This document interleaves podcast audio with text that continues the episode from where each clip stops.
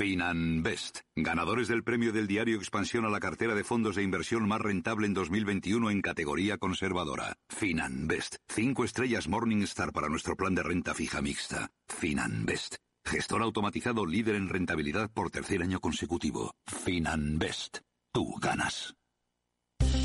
Invierte en acciones o ETFs sin comisiones. Tesla, Netflix, Amazon, Banco Santander, Telefónica, miles de acciones de los 16 mayores mercados bursátiles del mundo. Cero euros de comisión, hasta 100.000 euros de volumen mensual. Abre tu cuenta 100% online en solo 15 minutos. xtb.es. Riesgo 6 de 6. Este número es indicativo del riesgo del producto, siendo uno indicativo del menor riesgo y 6 del mayor riesgo.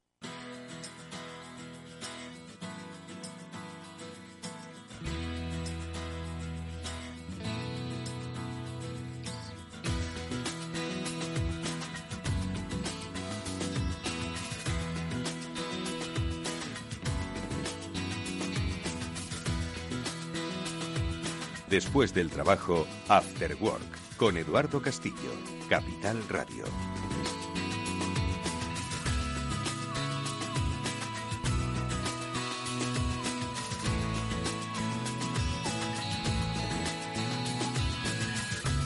¿Qué tal? Buenas tardes amigos, bienvenidos a Cyber After Work. Este es el programa de ciberseguridad de Capital Radio, un programa que cada semana os acompaña en directo y también en diferido en los diferentes podcasts y plataformas en las que nos encontramos y que pretende aumentar la cultura de ciberseguridad entre las empresas y aumentar el conocimiento técnico entre los especialistas de ciberseguridad. Tratamos de ser transversales y abrir un amplio abanico porque creo que es cosa de todos.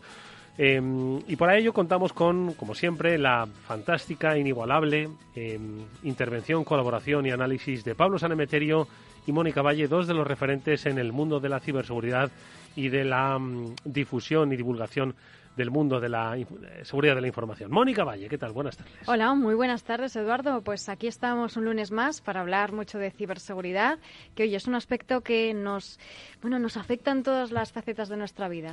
Exacto, en todas de nuestra vida y de nuestros negocios, porque hoy vamos a dar el salto, amigos. Nos vamos a ir hasta Colombia. Bueno, nos vamos a ir virtualmente hasta Colombia, porque allí vamos a poner nuestro foco de interés hoy porque celebran, eh, se celebran unas eh, interesantísimas jornadas, pues similares a las jornadas STIC que se hicieron aquí en Madrid, bueno, pues se desarrollan en Colombia también de la mano de el CCNC, del Centro Criptológico Nacional. Pablo Sanemeterio, buenas tardes. Buenas tardes, Eduardo, y como siempre, muchas gracias por la presentación, que cada día se supera, ¿eh, Mónica? la verdad que sí. Mira que es difícil, ¿eh? Pero poco a poco. He cogido un diccionario de Buenos adjetivos.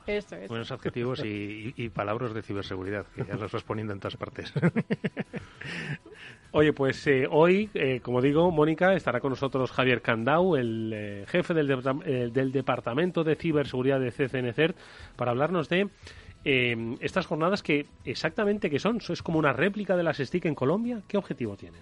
Sí, pues las, eh, esta es la segunda, las segundas jornadas STIC capítulo Colombia y el objetivo, pues fíjate, este año yo creo que su lema lo dice todo, ¿no? Que es aliados por una Iberoamérica cibersegura es encontrar alianzas, es encontrar sinergias, es esa colaboración de la que siempre hemos hablado, colaboración público-privada, público-pública en el ámbito de la ciberseguridad es fundamental. Entonces, este tipo de congresos, este tipo de iniciativas que lo que hacen es reunir ese conocimiento, reunir a expertos y reunir empresas y reunir a sectores públicos y diferentes instituciones para hablar y compartir sobre todo lo que se sabe sobre ciberseguridad, tendencias, amenazas, pues al final lo que haces es compartir esa información y crecer todos juntos y mirar hacia una misma dirección. Luego se lo preguntaremos a Javier, pero Pablo, eh, ¿hay diferencia entre eh, las tendencias en ciberseguridad que puede darse en América Latina, por ejemplo, que en Europa? ¿O al final eh, son las mismas corrientes, como decimos, de amenazas, de delitos? Al final los malos tienen una cosa muy clara y es que personalizan su producto para los clientes mucho. Entonces, eh, en esa personalización eh, y en ese mm, estudiar bien tu objetivo y preparar ese ataque contra tu objetivo, pues eh, al final las amenazas, aunque tengan partes comunes, están muy pensadas para, para los países. Pero bueno, es en esta colaboración, en esa detección de las partes comunes, yo creo donde, donde se hace fuerte la, la parte público-privada y también, oye, que todos estos eventos y el networking que, que no se pierda por, el, por Omicron ni por pandemias y que podamos ir recuperando poco a poco esto que al final también muchas veces va de personas, no solo de tecnología. Bueno, pues eh, si va por zonas, ojo, porque lo que os vamos a contar ahora en las noticias ha pasado muy cerquita. Y como dice Pablo, si son corrientes eh, de actuación, esta, insisto, que nos ha tocado muy cerquita. Es la primera de nuestras noticias.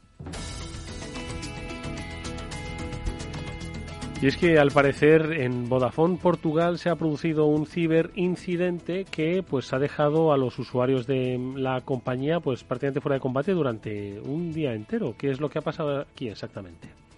Pues bueno, eh, se sabe que la noche del 7 de febrero, en la cuenta oficial de LinkedIn de Vodafone Portugal anunciaba que ya eran conscientes de problemas en el servicio.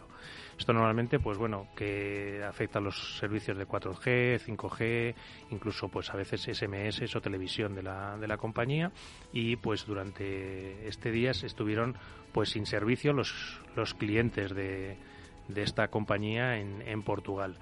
No hay, al menos de momento que se sepa, datos de cuál es el motivo o el por qué estaba detrás o qué es lo que realmente ocurrió, pero hemos sido conscientes de las eh, de las consecuencias, ¿vale?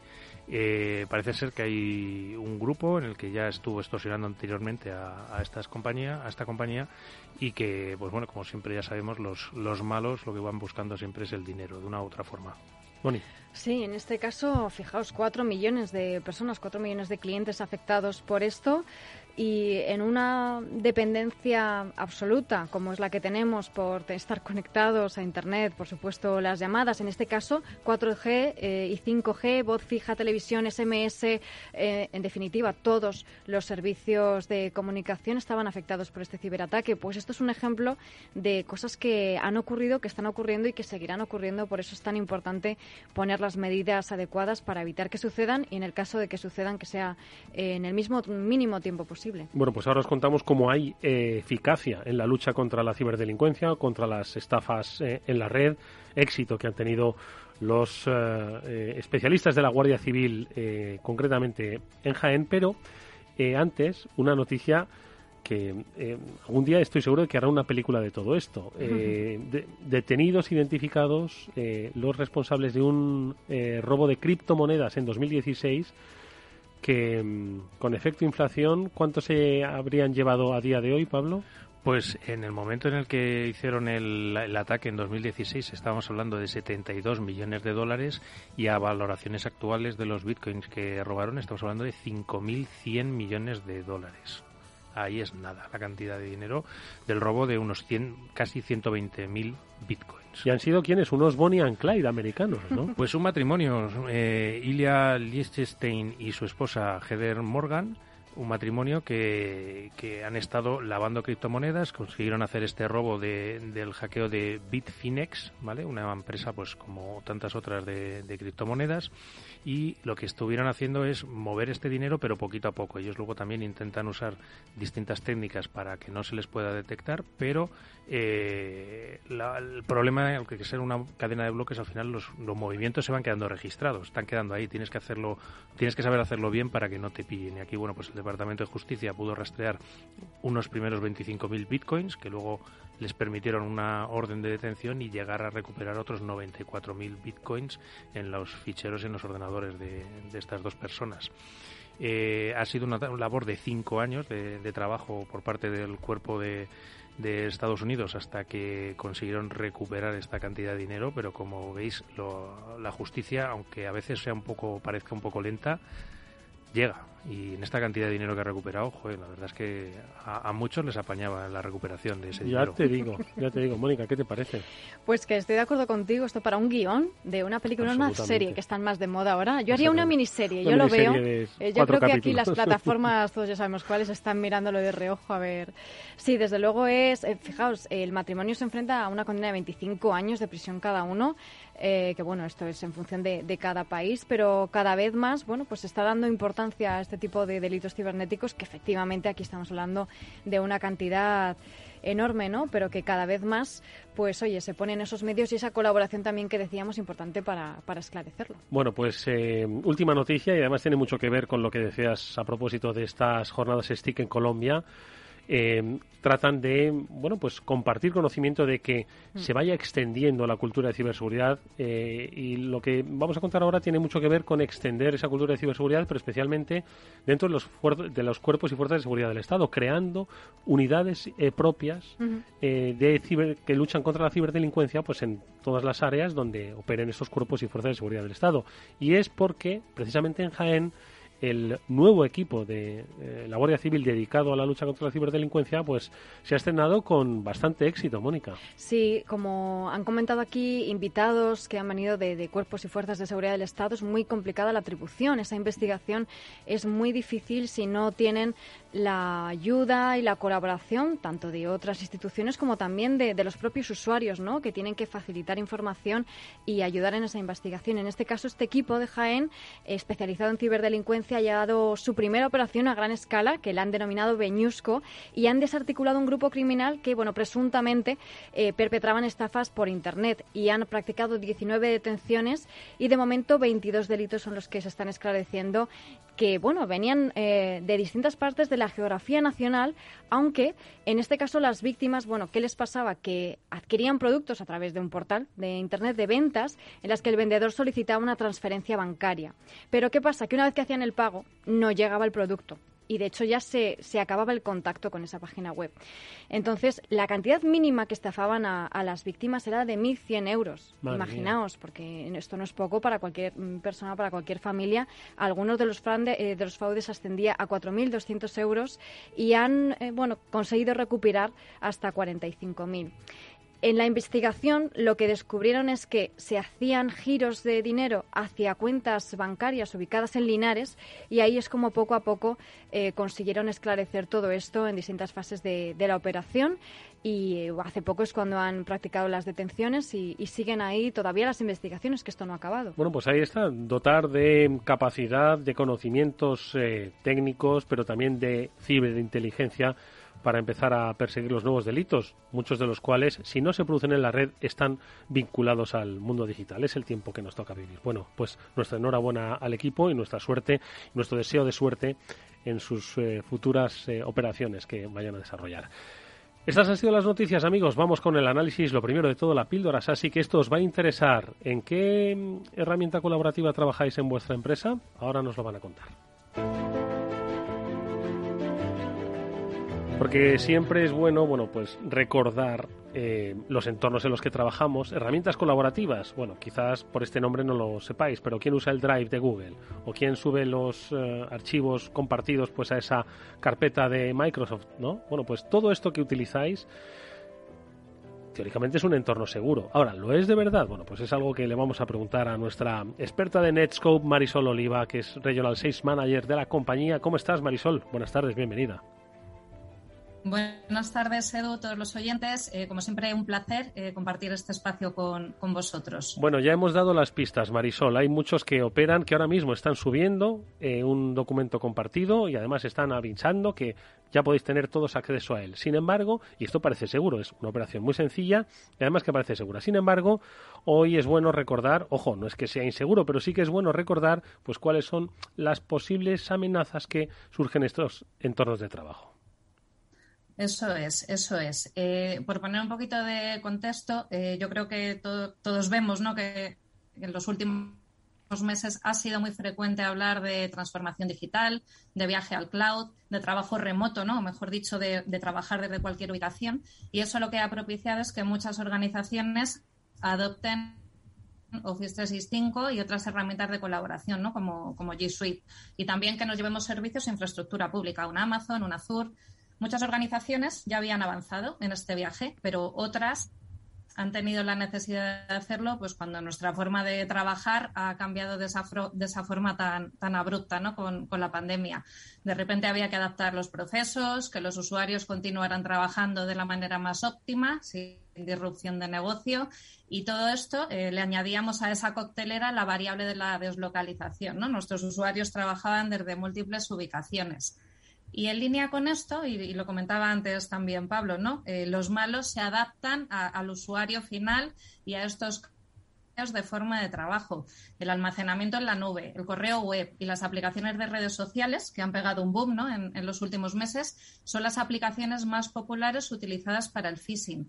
Y otras aplicaciones de almacenamiento, lo comentabas también antes, ¿no? Eh, Edu, eh, Google Drive, SharePoint, OneDrive, son las que se han utilizado para distribuir malware. Si, si, vemos, no sé, como ejemplo, ¿no? El, informe de Cloud and Threat Report de, de Netscope eh, nos da datos como que hay un 80% de en el uso de aplicaciones de colaboración en estos últimos meses y que además hay un incremento del 63% de distribución de malware basado en la nube respecto a la web, ¿no? Utilizan aplicaciones SaaS respecto a la web. Y son datos muy relevantes, ¿no? Con lo cual eh, hay, hay, que conseguir habilitar de forma segura esas aplicaciones de colaboración.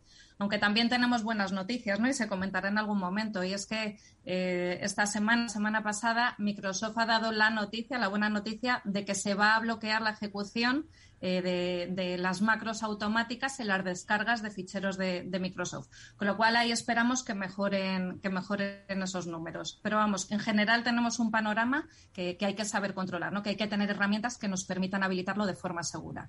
Eso es precisamente lo que queremos saber, eh, Marisol, cómo desde Netscope, especialistas en dar eh, protección desde la nube y para la nube en este entorno pues que es absolutamente corriente y ya conocido por todos. Hemos tenido un máster de dos años en ponernos en, hacer este, este, esta evolución ¿no? hacia la nube. ¿Cuál es la propuesta que hacéis para mantener estos entornos seguros?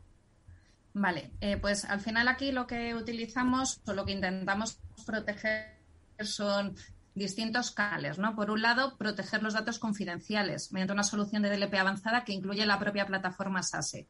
Por otro lado, por supuesto, evitar estas amenazas que hemos estado con comentando mediante la ejecución de distintos motores que se ejecutan en tiempo, en tiempo real y, basados en firmas, ¿no? Pues como el IPS, el antivirus y, por supuesto, también una sandbox que detona esos ficheros eh, sospechosos en tiempo real.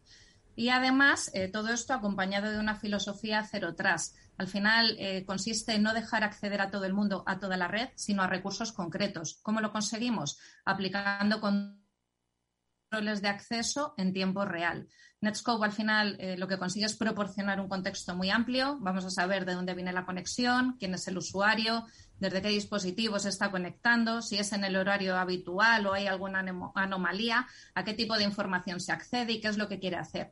Y todo ese contexto que nos da lo que nos va a permitir es habilitar precisamente esa nube de forma segura, ¿no? O bien bloqueo, o bien permito, o incluso voy a poder crear políticas granulares y a cierto usuario que se conecta desde un dispositivo personal, dejarle hacer menos cosas que a uno que se conecta desde un entorno corporativo más, más securizado.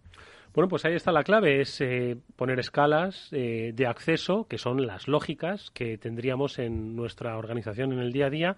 Bueno, pues debemos llevarlas a la nube con el mismo concepto. Es muy sencillo eh, de aplicar, es muy sencillo de entender.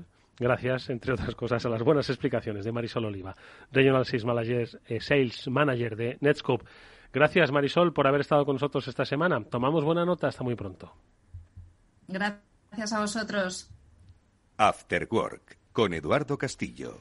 Bueno, se me había olvidado decirlo al principio. Y es que ahora en 10 minutos, una cosa así, en 15 minutos, eh, vamos a hacer dos cosas. Vamos a decir quiénes son los ganadores de las tres primeras entradas de la Routed para este próximo marzo. Y dos, estará con nosotros Román Ramírez para plantear una nueva pregunta que dará la posibilidad de ganar otras tres entradas para la Routed si sois capaces de acertarlas que se me había olvidado decirlo. Vamos ya con nuestro invitado.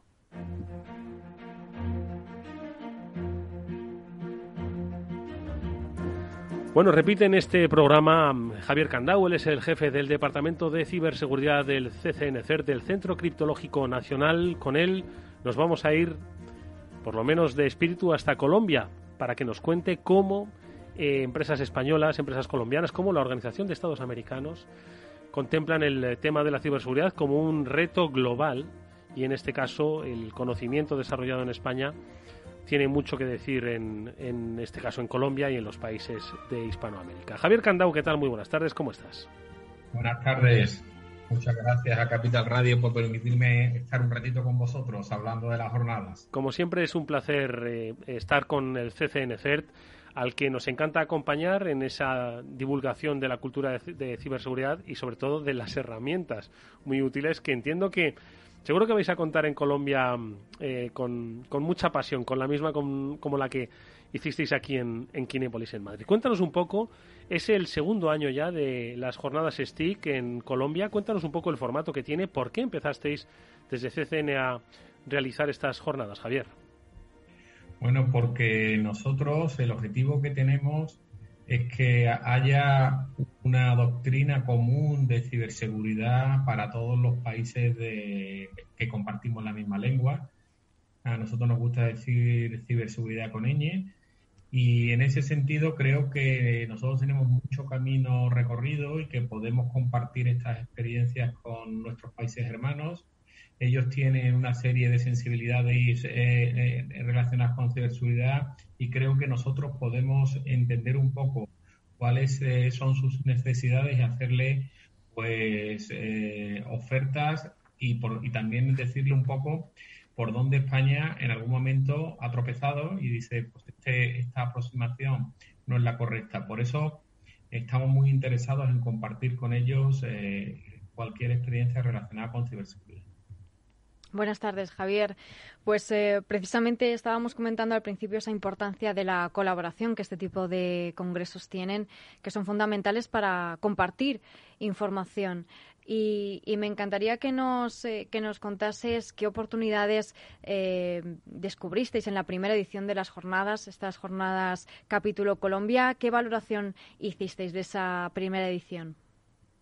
Bueno, pues la primera edición fue tan muy limitada en el tiempo, con muchos eh, inconvenientes por el COVID, eh, y entonces pues se limitaron a unas jornadas de un día en una sala única, con lo cual el, networking y, el, face to face para poder hablar entre nosotros eh, experiencias y que nos conozcamos un poco los responsables de ciberseguridad del Ministerio de Defensa, de Fuerzas y Cuerpos, de ser gubernamentales, pues esa, eso no lo pudimos, no lo pudimos acometer.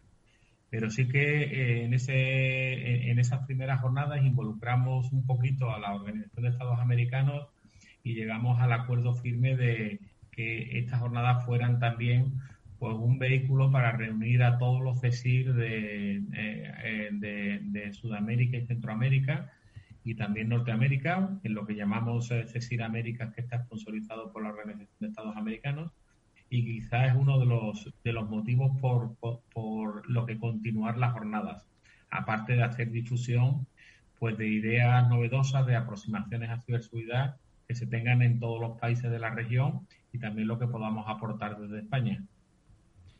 Oye, Javier, muchas gracias por compartir otra vez un rato con nosotros.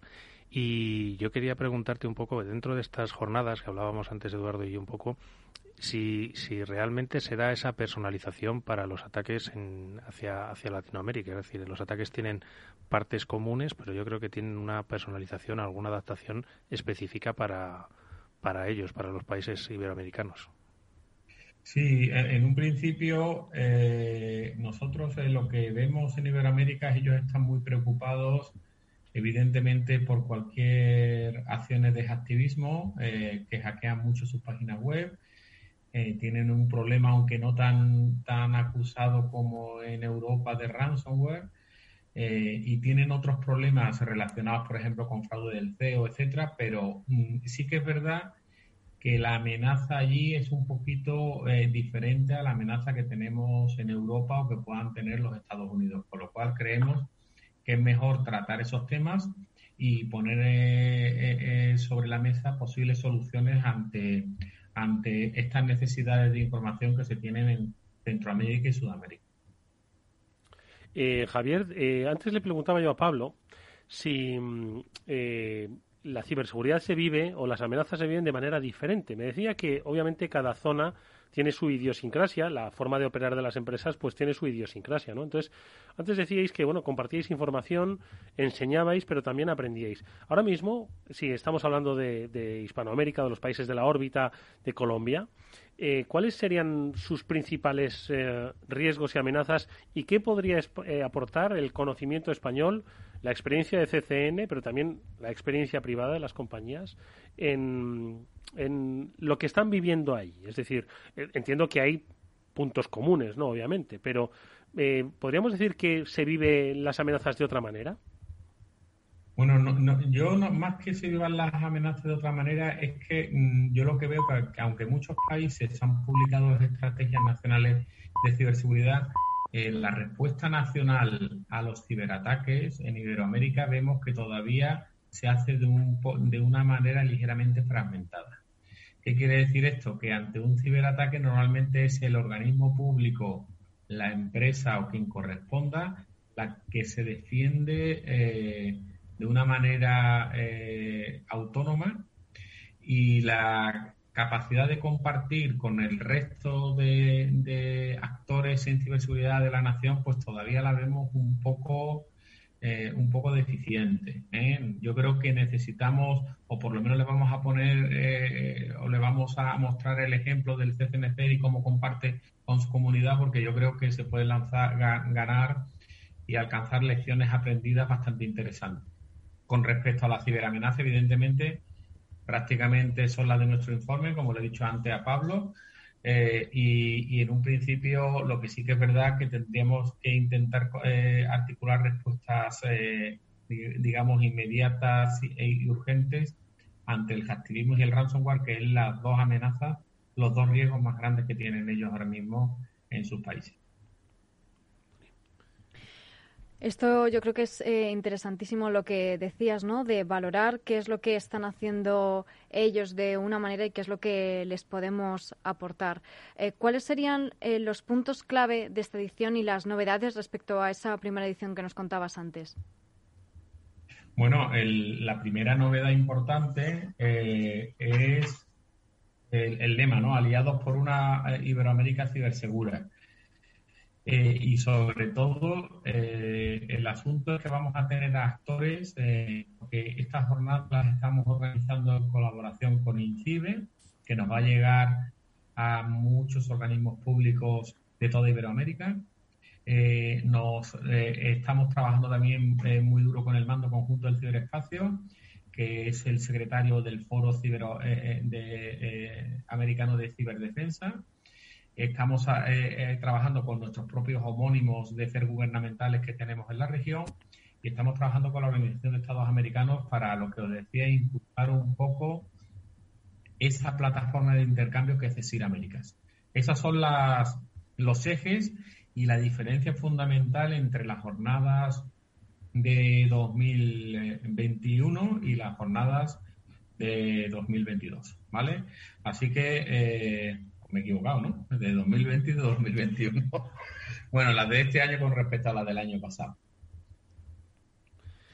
Y eh, yo iba a preguntarte un poco por, por qué fechas y, cómo se puede seguir el, evento, si es que va a haber eh, posibilidad de seguirlo en streaming, si estará también allí en vivo, en alguna sala, ¿cómo, cómo está pensada un poco la logística del evento?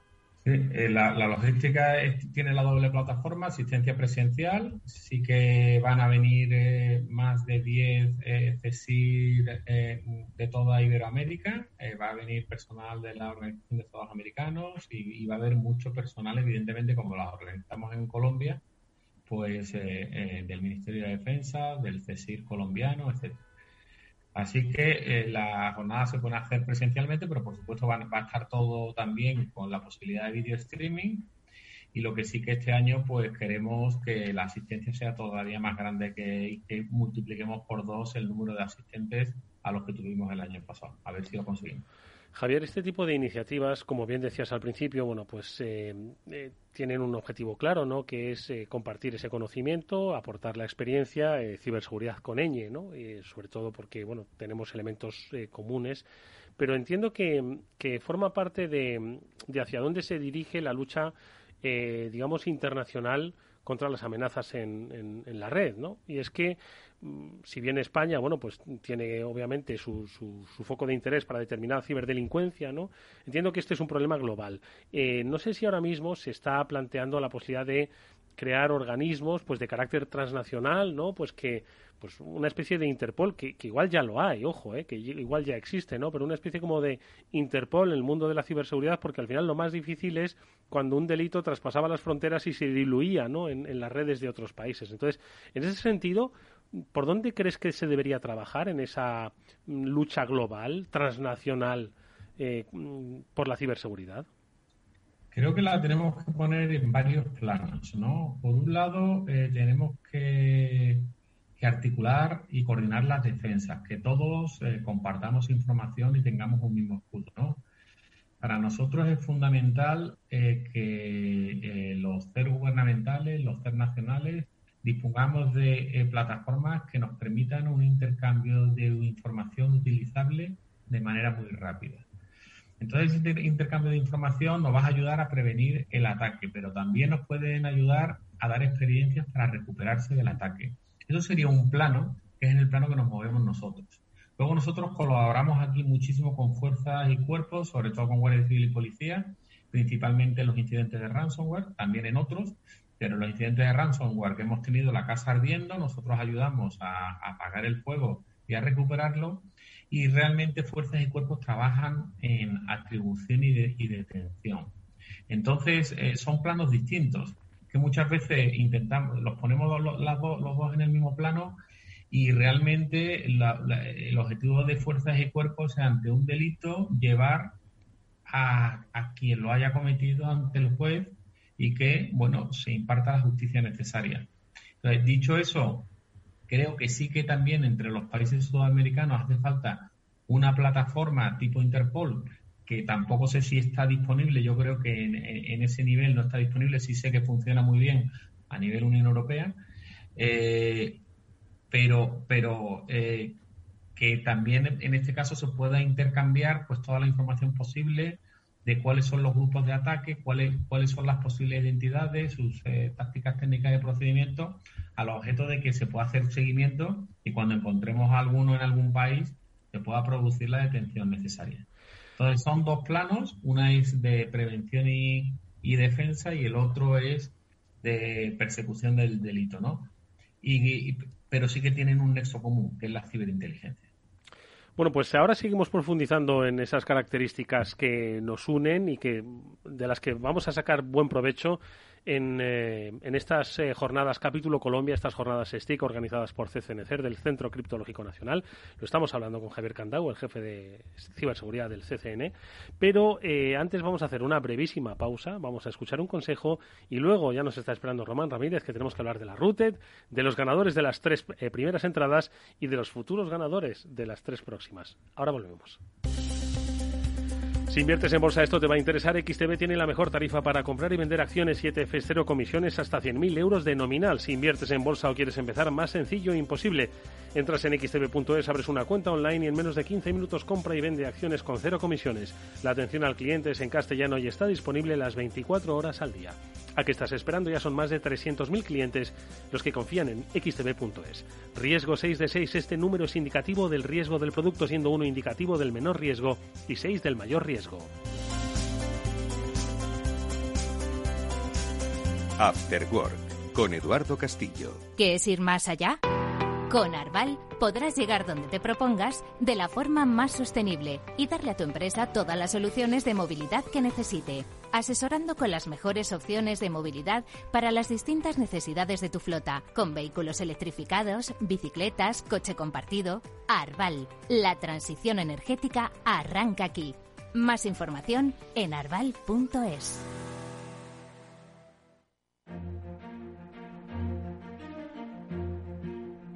Eduardo Castillo en Capital Radio, After Work. Por cierto que eh, estas jornadas STIC eh, capítulo Colombia tendrán lugar el próximo día 16, 17 y 18 de marzo, una semana justo después de la cita con la RUTED aquí en Madrid. Román Ramírez es uno de los cofundadores de RUTED. ¿Cómo estás, Román? Buenas tardes, bienvenido. ¿Qué tal, Eduardo? Muy bien, con un poco la voz tomata, catarrillo. Es, que es un catarrillo que, bueno, esperemos que solo sea un catarrillo. Bueno, parece que sí. Por otro lado, en 2019 un catarrillo era normal por estas fechas. sí, sí, es verdad. y, nadie se asustaba, pero bueno.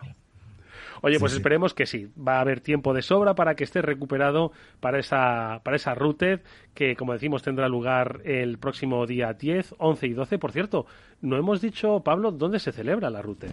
Este año se celebra, pues como los años anteriores, en Kinépolis, en Madrid, en los cines de, de Kinépolis que están allí en, en, Pozuelo de Alarcón, en las, en las salas más grandes de cine que hay en su momento, que había en Europa, y que yo creo que es una de las que, si no me equivoco, están cerca de 1.800 personas que pueden entrar antes de las restricciones del COVID, estoy hablando, claro. Estamos hablando de Kinépolis y es que desde el primer, desde el primer, desde la primera RUTED, pues ha habido cambios y ha habido evolución, ¿no?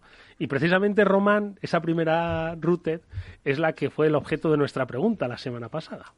bueno, digo, ¿tú te acuerdas de la primera? Obviamente te acuerdas de la primera. Un poco sí, me acuerdo, sí. Oye, ¿y cómo, ¿y cómo recuerdas esa primera? ¿Cómo, ¿Cómo de repente os dio por montar la routed? Ahora decimos dónde, ¿eh? que es, por cierto, la respuesta a nuestra pregunta. y ¿Pensabais que ibais a, llegar este 2022 a, pues, qué edición es? La duodécima. La decimosegunda. La decimosegunda, efectivamente. Em, había divisiones en, el grupo que organizaba Routed. Había gente que pensaba que no íbamos a meter más de 100 personas y gente que creía que íbamos a meter 900. Entonces, al final se eligió esa sala concretamente porque era fácil de panelar y permitía pues duplicar o reducir el aforo dependiendo de cómo fuera, ¿no? Con lo que pues fue una decisión estratégica y de control de riesgo, básicamente. Pero yo, yo sinceramente, eh, sí que pensaba que iba a haber un evento. Si observáis, eh, por ejemplo, el evento del CCNCERT, el STIC, es un evento monstruoso y hay espacio para hacer eventos más grandes. Nosotros, además, es un evento al que queremos mucho porque son como nuestros hermanos, pero en la parte de la administración pública e intentar aglutinar muchas actividades y, que cada año crecen y nosotros también. O sea, yo creo que hay espacio y siempre lo ha habido. ¿eh? Simplemente había que coger la oportunidad para empujar esto. Oye, Román, y de aquella primera RUTED, eh, ¿cuánto ha cambiado la amenaza? ¿Cuánto ha cambiado vuestro conocimiento? ¿Cuánto ha cambiado el, el rol del especialista en ciberseguridad en todo este tiempo? Pues la amenaza ha cambiado muchísimo. La amenaza se ha hiperespecializado e hiperindustrializado con lo que el adversario monetiza muy bien, sabe hacerlo muy bien, hace mucho daño, es todo dinero.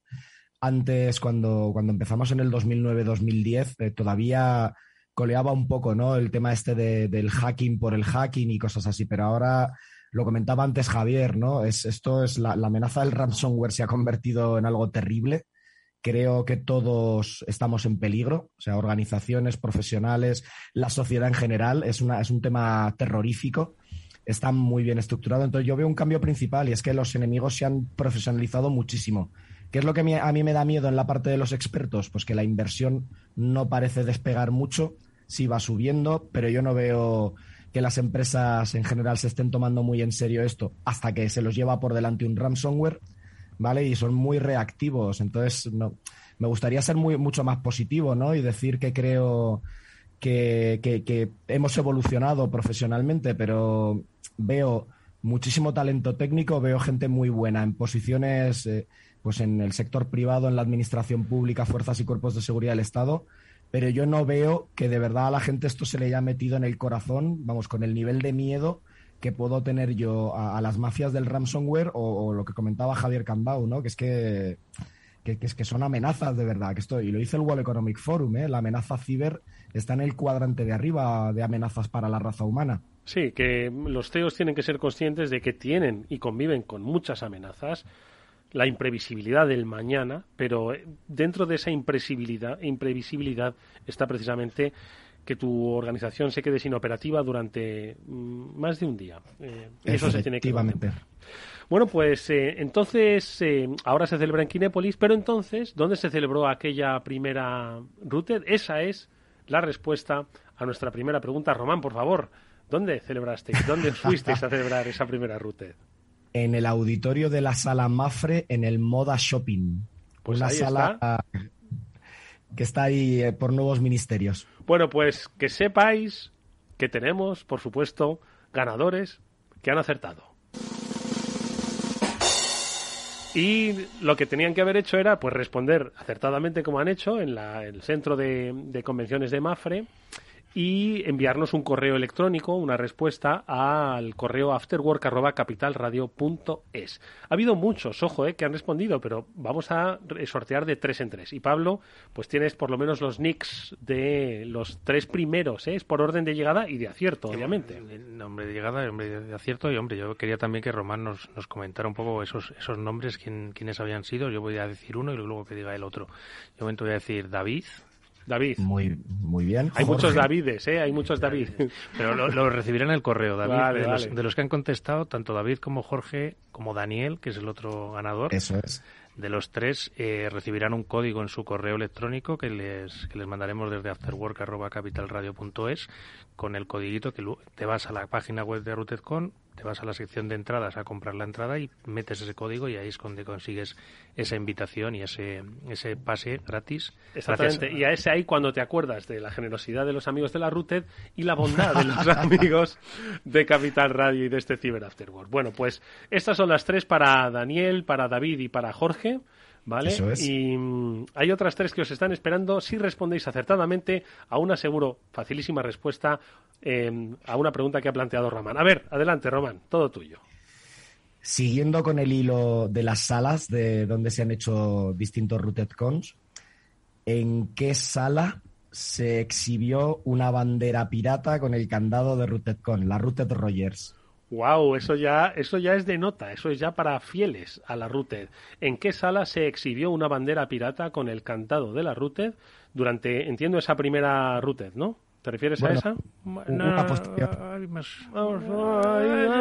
Bueno, pues ¿en, qué sala se exhibió esa bandera pirata con el candado de la Rooted? Respuestas desde ya mismo a afterwork.capitalradio.es por orden de llegada y de acierto podéis ganaros una eh, de las entradas a la Router que el próximo día 10, 11, 12 tendrá lugar aquí en Madrid. Román, te agradecemos mucho que hayas estado estos minutillos con nosotros recordando a modo de historias pasadas, pero sobre todo de perspectiva y contraste cómo está la ciberseguridad en nuestro país. Una ciberseguridad que ahora seguiremos comentando con Javier Candau, tiene por fortuna buen conocimiento y lo quiere compartir más allá de nuestras fronteras. Lo dicho, Román, mil gracias como siempre.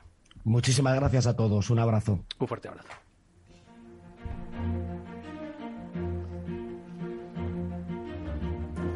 Bueno, pues ahí está, afterwork.capitalradio.es. Tenéis la oportunidad de ganaros una entrada para la Routed si respondéis bien a esa pregunta, ¿dónde estaba esa bandera pirata con el candado de la Routed? ¿En qué sala se encontraba?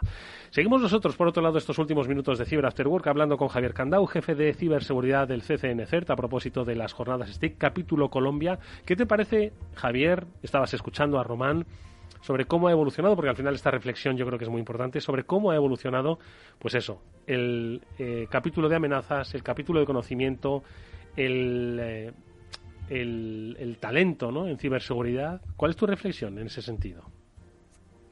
Yo creo que hemos tenido una evolución muy positiva de, del conocimiento de la ciberamenaza, de la sensibilidad para poder compartir con ella y, de, y de cómo identificar el talento. Todavía en estas jornadas no hacemos retos relacionados con Atenea, pero yo creo que será la evolución natural para las jornadas del año que viene. Fijaros que este año, el del, día inicial que teníamos en las jornadas de Colombia del año pasado, hemos pasado a un módulo internacional donde se van a intercambiar eh, información, eh, experiencias en ciberincidentes, mejores prácticas de ciberseguridad entre todos los países de la región. Va a haber muchos ponentes pues de la región. Luego vamos a ir a un segundo módulo muy específico para los CER nacionales y gubernamentales, que es el, el módulo del segundo día. Y finalmente vamos a tener un módulo más relacionado pues con problemas eh, de ciberamenaza y ciberseguridad en Colombia. Así que eh, en la jornada vamos a intentar cubrir pues las necesidades nacionales, las, necesidades de la comunidad o de la región iberoamericana y luego las necesidades más específicas de los CESIR. Una visión, en definitiva, Javier, 360 grados, ¿no? Como era el lema de, las últimas jornadas STIC. Y, esto me lleva a un término que has mencionado al principio de, la conversación, ciberseguridad con ñ, que es un concepto que se mencionó precisamente en estas últimas STIC del pasado diciembre. ¿Qué implica, qué quiere decir esto de ciberseguridad con ñ, Javier? Pues nosotros creemos que eh, para que los países, y, ya viniendo al objetivo de estas jornadas, eh, las jornadas iberoamericanas crezcan, para que estos países crezcan necesitan talento. Necesitan talento y si es posible tecnología propia o por lo menos tener el conocimiento suficiente para adaptar eh, las tecnologías a sus necesidades. Nosotros vemos aquí que muchas veces estamos obsesionados con comprar tecnología, pero esa tecnología luego ni es operada, ni es mantenida, ni hay lecciones aprendidas. ¿eh? y entonces prácticamente estamos consumiendo servicios externos de ciberseguridad, pero el CESIR del país pues no tiene ese conocimiento profundo de lo que para poder hacer frente a las ciberamenazas. Entonces, el objetivo de estas jornadas y el objetivo de lo que llamamos nosotros ciberseguridad con niños es generar ese talento y esa capacidad técnica en el resto de países. Y Javier, ahondando un poco en ese en esa necesidad de talento, ¿qué es lo que crees que se necesita o cómo, cómo se consigue potenciar, iba a decir plantar y generar ese talento y hacerle crecer más? ¿Cómo se, cómo se riega y se consigue que ese talento crezca en, y florezca en distintos países? Bueno, yo creo que tenemos que, enlazar al, trabajo que hacen nuestras universidades eh, o, o, nuestras eh, academias eh, específicas para esto con empresas que tiren de ese talento. Ahora mismo prácticamente lo que nosotros vemos es que hay muchas personas con maestrías, con, con, grados en ciberseguridad o en ciberseguridad o en seguridad de las tecnologías de información y comunicaciones, pero, pero luego no hay una demanda clara en, en, los países de la región. Todavía no hemos asimilado que la ciberseguridad es un asunto fundamental, que nuestro tesoro es la información que tenemos, que tenemos que luchar por la soberanía de nuestros datos y de nuestra información y que eso lo podemos hacer solo mediante considerando a la ciberseguridad un proyecto país. Entonces, eso es lo que queremos nosotros transmitirle a nuestros países hermanos y bueno, y ahí nos vamos a dejar la piel. Eh, Javier, estamos hablando de que se comparte conocimiento, de que se enseña, pero también se aprende. A ver, eh, nosotros teniendo talento, teniendo eh, capacidad, buenas empresas, como sabemos, eh, que desarrollan tecnología propia. Eh, seguro que también desde CCN y las empresas que, que, os acompañan, seguro que también habéis aprendido algo. Es decir, al final cada país tiene su propia idiosincrasia y sus propias amenazas y seguro que esa ciberinteligencia a la que apelabas al principio, seguro que también vosotros habéis aprendido algo, ¿no? ¿Qué es lo que os traéis de estas jornadas vosotros?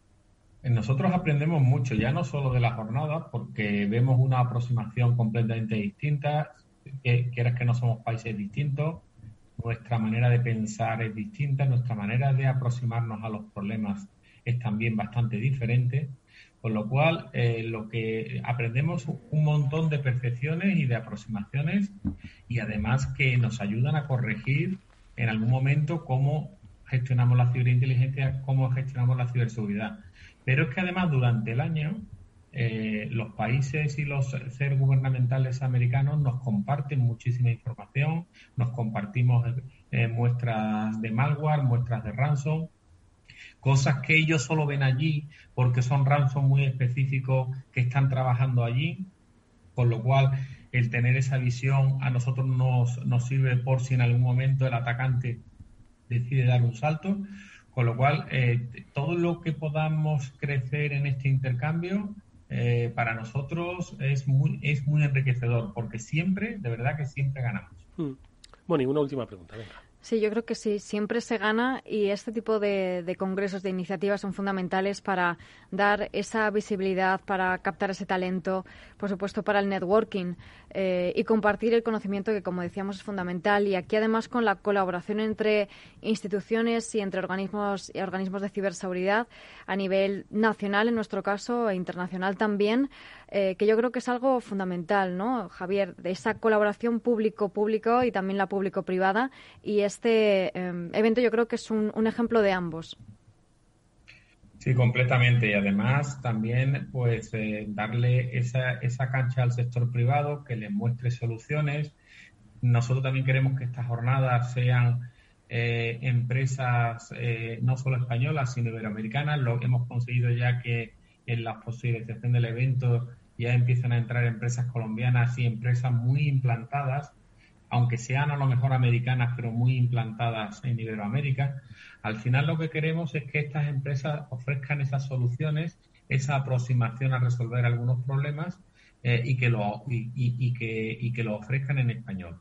Eh, de tal manera que, esa transmisión de talento cuando pues eh, manejamos el mismo idioma, yo creo que es mucho más rápida, es mucho más fresca y luego parece que como que nos une un poco más. Bueno, pues eh, eh, no nos queda más que conocer eh, las coordenadas para todos aquellos que estuviesen todavía interesados en asistir a esas segundas jornadas STIC, capítulo Colombia del 16 al 18 de marzo. Cuéntanos un poco qué es lo que pueden hacer. Se van a celebrar en Medellín. cuéntanos un poco cómo hacer, dónde interesarse, Javier. Bueno, tenemos el, tenemos el enlace en el portal. Yo creo que ahí viene toda la información de las jornadas de Colombia. Eh, en, un principio creo que dentro de una semana lanzaremos el... Ya hemos cerrado el call, el call for paper, estamos ahora mismo seleccionando las ponencias y ya en breve vamos a abrir para registro eh, tanto en formato videoconferencia como en, formato presencial. Evidentemente en formato presencial tendremos las limitaciones que haya en Colombia con respecto al COVID, bueno, pero manejamos en un principio 300 o 400 personas presenciales como poco, ¿eh? Eh, y, y, en, y, en, videoconferencia o en remoto, pues prácticamente podemos llegar a los 2.000 asistentes, así que en ese sentido no tenemos problema. El, son en Medellín, es eh, si Bogotá tiene un, clima agradable, Medellín tiene un clima todavía más agradable, mm. que invita a compartir. Y, y bueno, y, el, y, luego el resto, pues eh, que los que no puedan eh, desplazarse, pues en el formato vídeo van a poder acceder a todas las charlas, a todas las charlas también de las soluciones que van a dar, que se, que, se, que proporcionan las empresas eh, desde fuera del programa. Y creo que vamos a tratar muchísimas cosas. Vamos a tratar servicios en nube, vamos a tratar ciberataques, vamos a tratar cómo organizar los CESIR, vamos a tratar cómo hacemos el intercambio de información, Vamos a tratar la necesidad que tenemos todas las administraciones públicas de crear centros de operaciones de seguridad. O concentramos el talento o va a ser muy difícil que nos enfrentemos a estos grupos de ataques que ya se cuentan por cientos y por miles de personas, los que los constituyen. No podemos enfrentar una sección de 30 personas a una división de 20.000. Tenemos que igualar fuerzas en ese sentido y tenemos que igualar talento. Entonces yo espero que las jornadas sirvan para todo esto. Sin duda alguna, lo recordaremos desde este programa, todavía estáis a tiempo, 16, 17 y 18 de marzo, segundas jornadas STIC, capítulo Colombia, organizadas por el CCN CERT, el Centro Criptológico Nacional, y con la presencia, obviamente, de los eh, principales protagonistas del el sector, tanto nacional como internacional, que habla español. Javier Candau es el eh, jefe del Departamento de Ciberseguridad del CCNCERT. Gracias, Javier, por haber estado con nosotros. Lo recordaremos. Mucha suerte para esas jornadas. Está muy pronto. Muchas gracias a vosotros. Y nosotros, amigos, nos vamos despidiendo y agradeciendo, como siempre, a Mónica Valle y a Pablo Sanemeterio la presencia hoy aquí en este Ciber After Work. Pablo, Mónica, nos vemos la próxima semana, que es día 21 y que, por cierto, tendremos un invitado especial. Tendremos a Eutimio Fernández, estaremos hablando con Threat Quotient, de cómo, eh, precisamente algo que contaba Javier Candao, es cómo activar esa ciberinteligencia y ser útil en las organizaciones. Bueno, pues con los especialistas de Cercotien vamos a hablar de ciberinteligencia. Gracias Pablo, gracias Mónica. Nos vemos nosotros mañana a las 19 eh, horas aquí en la Sintonía Capital Radio. Adiós.